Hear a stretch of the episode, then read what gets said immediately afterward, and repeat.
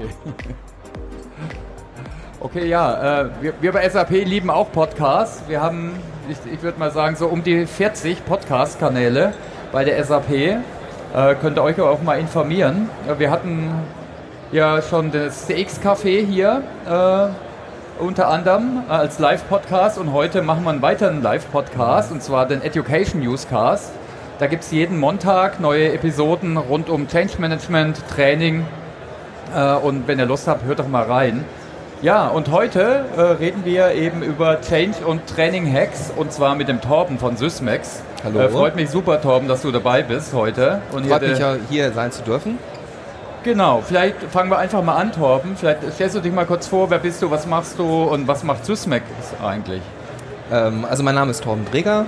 Ich bin äh, stolze 44 Jahre alt schon, obwohl man es hoffentlich nicht ansieht.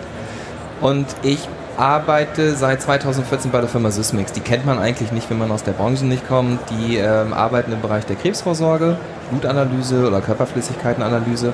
Kommt ursprünglich aus, oder kommt aus Japan, nicht ursprünglich, kommt aus Japan. Äh, haben dann irgendwann nach, ich glaube, 20 Jahren den Sprung über den Teich gewagt, sind nach Europa gekommen, nach Amerika. Mittlerweile sind wir weltweit unterwegs und ähm, produzieren Geräte, die wie gesagt in Laboren stehen, in Krankenhäusern stehen. Es geht halt allgemein darum, halt Krebsvorsorge. Ähm, ist ein tolles Thema und ähm, seit 2014 bin ich in dem Bereich, also ganz grob gesagt, mit der IT, SAP. Ähm, wir sind jetzt nicht so richtig die IT-Nerds, wir sind da mehr so in der Mitte. Und ich habe ein kleines Team international und wir sind so richtig drin in diesen ganzen SAP-Projekten und allem, was dazugehört. Ja, genau. Und äh, Transformation und Digitalisierung ist ja für euch auch ein großes Thema. Und da habt ihr unter anderem S4HANA eingeführt. Vielleicht kannst du gerade mal noch ein bisschen was zum Kontext sagen. Äh, Es war HANA Zahlen, Daten. einführen. Ja, das ist eine ganz witzige Geschichte. Ähm, 2019 kam äh, die Info aus äh, Japan, wir haben vor, S4HANA einzuführen. Das war 2019 und da wussten wir noch nicht so richtig, was soll das eigentlich, ähm, was passiert da. Wir wussten zwar schon, irgendwann muss man S4HANA einführen. Ähm, Support läuft aus, also ich will das jetzt auch gar nicht so weit in die Richtung drehen. Ich glaube, das interessiert jetzt auch nicht. Und ähm, dann hieß es, in ungefähr anderthalb Jahren sind wir damit fertig. Und jetzt haben wir es 2023, wir sind immer noch nicht fertig. Ähm, geht um eine weltweite Einführung von S4HANA mit unserem Implementierungspartner Ernst Young zusammen. Ähm, ist ein globales Projekt. Ganz viele Menschen, hunderte von Menschen beteiligt, jeden Tag. Ich glaube, ich habe irgendwann mal durchgezählt. Ich bin mittlerweile ungefähr die Hälfte meiner Arbeitszeit, die ich bei Sysmix bin, in diesem Projekt. Was ganz Okay. spannend. ähm, genau, und da ist halt auch das Thema Change Management das erstmal mit aufgetaucht. Ähm, kann ich vielleicht auch kurz noch erzählen, dass wir das in den Projekten, die wir vorher gemacht haben, nie diskutiert haben. Ich glaube, da gibt es ganz viele Firmen, ganz viele Kunden, denen das ähnlich geht. Es gibt eine Software, die muss eingeführt werden. Und am Ende muss die Software laufen und der Mensch, der nachher die Software benutzen muss, der ist so ziemlich, ähm, ja, das das Ende der Kette. So. Wa- Was war der Trigger, warum ihr plötzlich drauf geschaut habt Na- auf Change Management? Das kann ich nur vermuten. Das wird wahrscheinlich auch unser Implementierungspartner gewesen sein, Ernst und Young, die gesagt haben, so, wir brauchen da einfach einen Bereich für. Okay. Und ähm, wir haben alle nicht gewusst, was ist das eigentlich? Ich auch nicht. Ich wusste aber zu dem Zeitpunkt, dass ich, ähm, kann ich vielleicht kurz erzählen, ähm, ich habe nochmal studiert. Ich dachte so Okay. mit 40 Jahren, mir ist ein bisschen langweilig und ähm, habe Unternehmenskommunikation und Rhetorik studiert. Ähm, Im Süden von Deutschland. Und dann habe ich gedacht, na, Change Management wird ja irgendwas mit Kommunikation zu tun haben. Machst du das mal? Mhm. Und dann habe ich gesagt, ich würde gern diesen Streamlead übernehmen.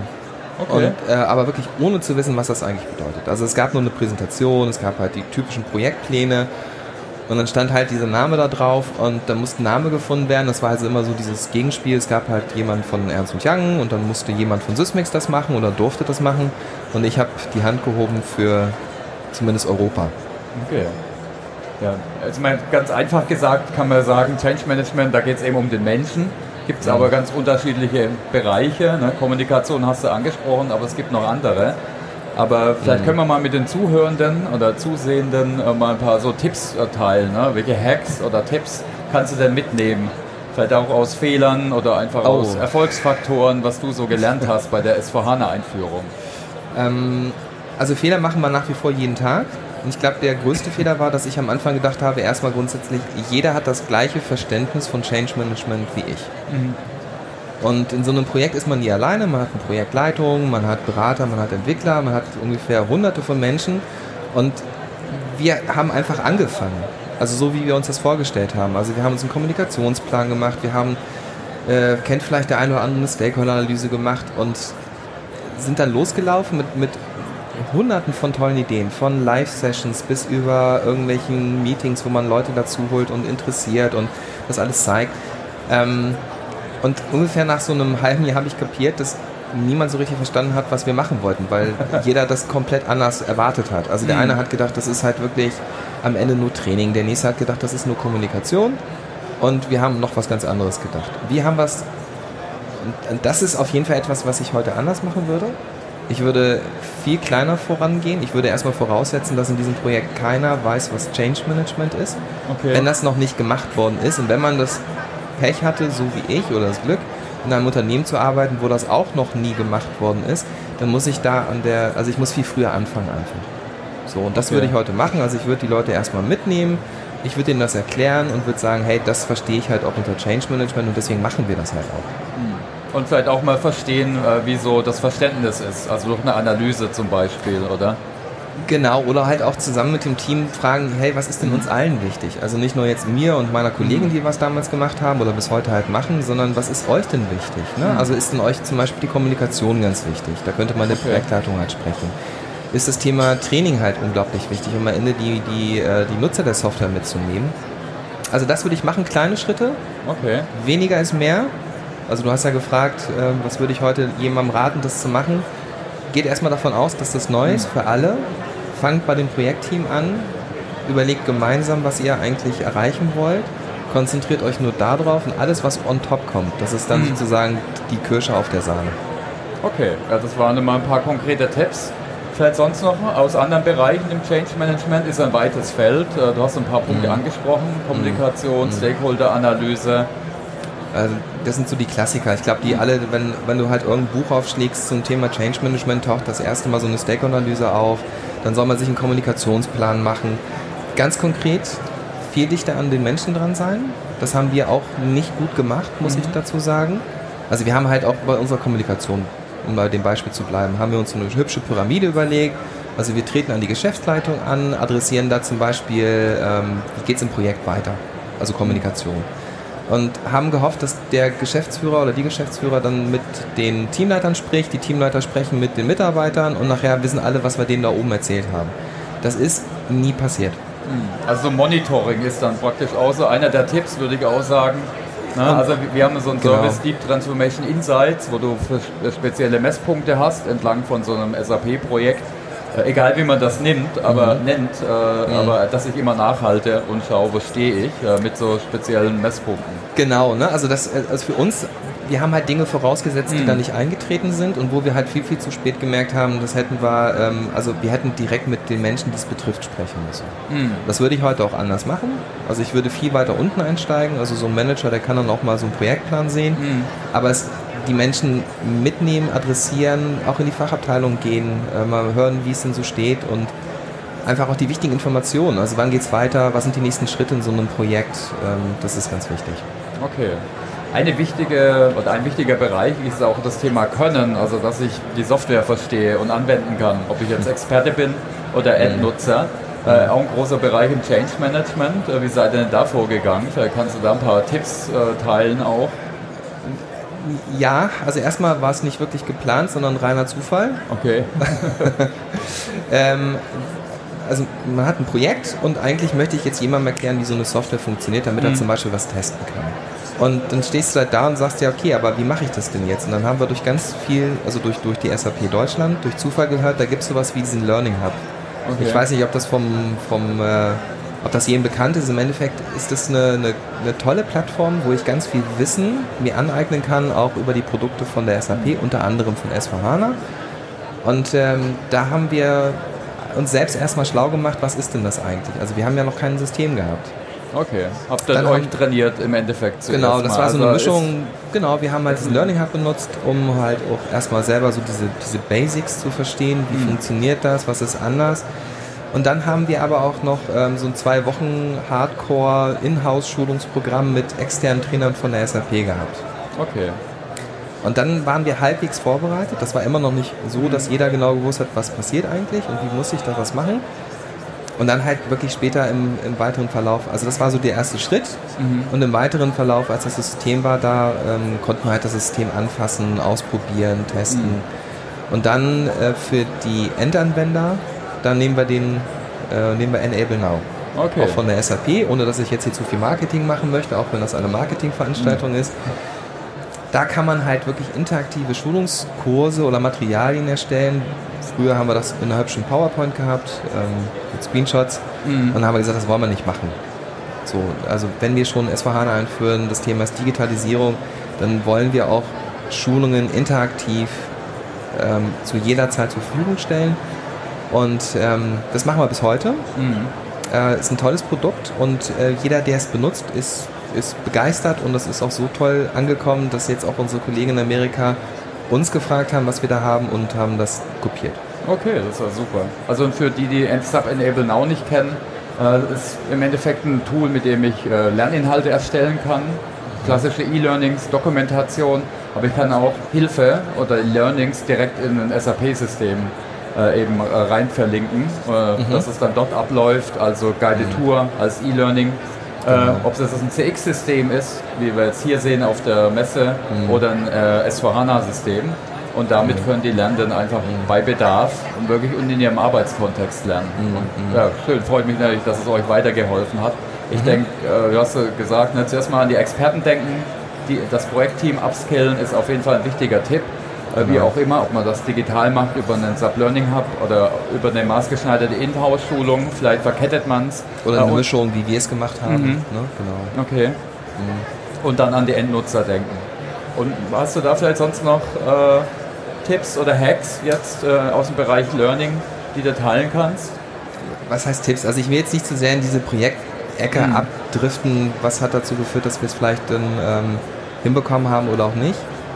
Ähm, rechtzeitig anfangen. Also was wir halt auch unterschätzt haben, war, dass das Thema auch ähm, Schulung später für die Endanwender muss von Anfang an mit eingeplant sein, muss mitlaufen und du brauchst halt auch Menschen dafür. Ne? Also du hast mhm. ein Trainingsteam, die ähm, sind hoch motiviert, die kennen jetzt dieses, diese Software, die wissen, wie sie jetzt irgendwelche Schulungen vorbereiten wollen, aber haben das Wissen nicht. Und jetzt musst du ja mit Menschen aus diesem Projekt sprechen und die müssen Zeit haben, dich dazu unterstützen und wenn man das als Hack bezeichnen darf, das muss getragen werden.